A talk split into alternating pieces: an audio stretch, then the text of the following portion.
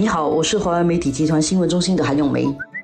你好，我是新闻中心的何希薇。今天来谈一个辣妹事件。其实这件事情谈起来有一点难过，因为我们认为新加坡的政治领导都一定要保持一定的道德高度了。当然，人不是完美的，但是有些东西是非太过混乱的时候呢，是一个需要正视的问题。所以，我们今天要谈的就是工人党的圣港集选区议员拉伊莎在国会里面承认他自己说谎的这件事。我这几年一直都认为这是一个隐忧，可能我已经不是属于这代年轻人了。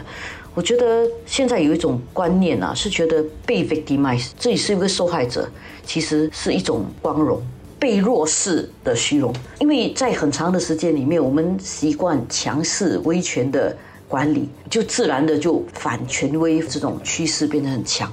弄到在很多时候，你如果能够采取一种弱势的角度去看问题的话，人家认为你 compassionate，人家认为你很你很有包容心，你很有同情心，所以人家就比较愿意站在你这边。因为政治真的是一种权衡游戏，如果我作为一个弱者，我可以得到比较多选票，我就装弱。所以这种弱势化的这种虚荣其实是存在的，而且你有这种虚荣，你马上得到。很多人的同情，然后即使要批评你的人，他也要弱一点。就好像那天拉伊莎说他是个性侵受害者，这点我们确实是同情他。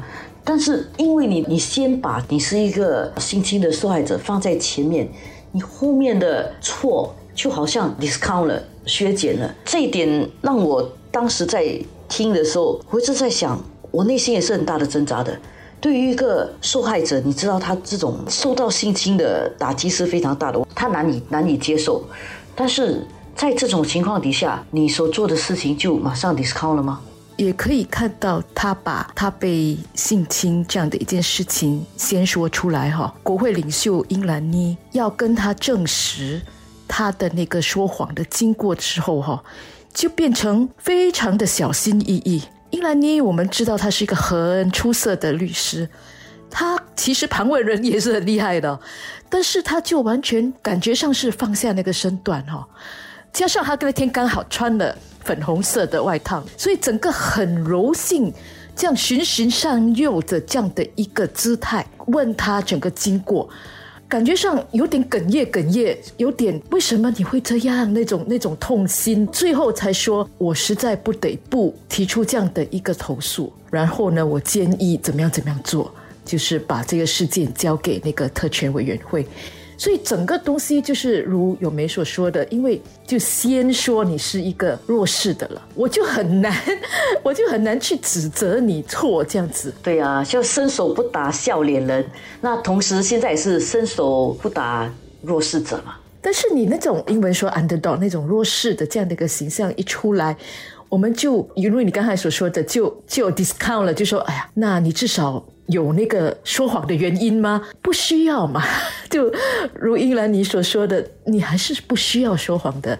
如果说你不要去说你参加了这样的一个互助组织哈，很多时候他们的分享真的是就是自己的亲身的经历的话，是不容人家转述的，不容去转述。你还放到国会的议事殿堂去的话，不是无限的放大了吗？除此之外，我觉得当天这拉伊莎的演讲啊，他主要的目的是要保护女性，然后他要提的一点就是对女性的态度，包括是受害者的态度的这点，他其实只要提就好了，他不需要举这个例子。他举这个例子，我觉得在某一种程度上是一种语言的一种包装术，说得花俏一点，就是一种化妆术。我觉得在国会里面，你要用一个这样的化妆术来化妆的话，然后你还带着一个我觉得有点恶意的这个意图，把这个警队的形象打击进去。我觉得这个是需要那种语言心理学的的人来分析啦。他为什么要把这段话放进去？如果我们理性的看的话，他这段话放进去，你可以说真的是没有恶意吗？对，他在国会里面谈这个女性应该受到保护这一点是确实没有恶意，觉得完全是善意的。但是他去提警察这件事情，真的是像 Peter 讲的 malicious 吗？就是没有的恶意吗？我有一点点不太认同。不过我们话又说回来，就是我觉得现在人们说话哦，喜欢半弱势的这点，我觉得是好像有一点放诸四海皆准了。怎么说呢？我记得以前我在跑法庭新闻的时候。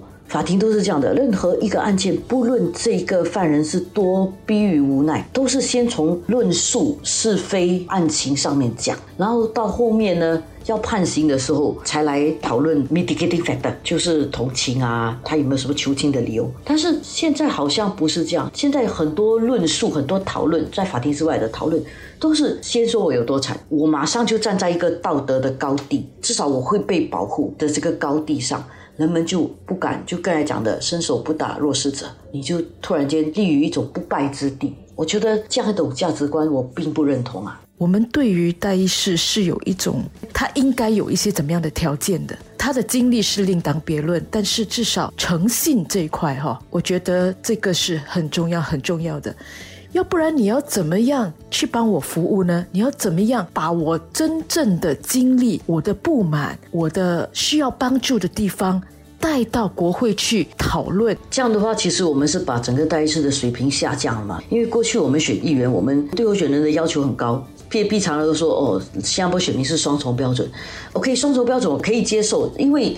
你为了民主，你需你需要对一些人，你要做一些平衡，你可能会在投票的时候会比较同情非执政党的候选人，但是这个标准不能低到太厉害嘛？低到太厉害的话，我们是整个把新加坡的政治水平下到很低的水准哦。所以我觉得这次这个拉伊莎事情，其实也是新加坡政治水平的一种考验。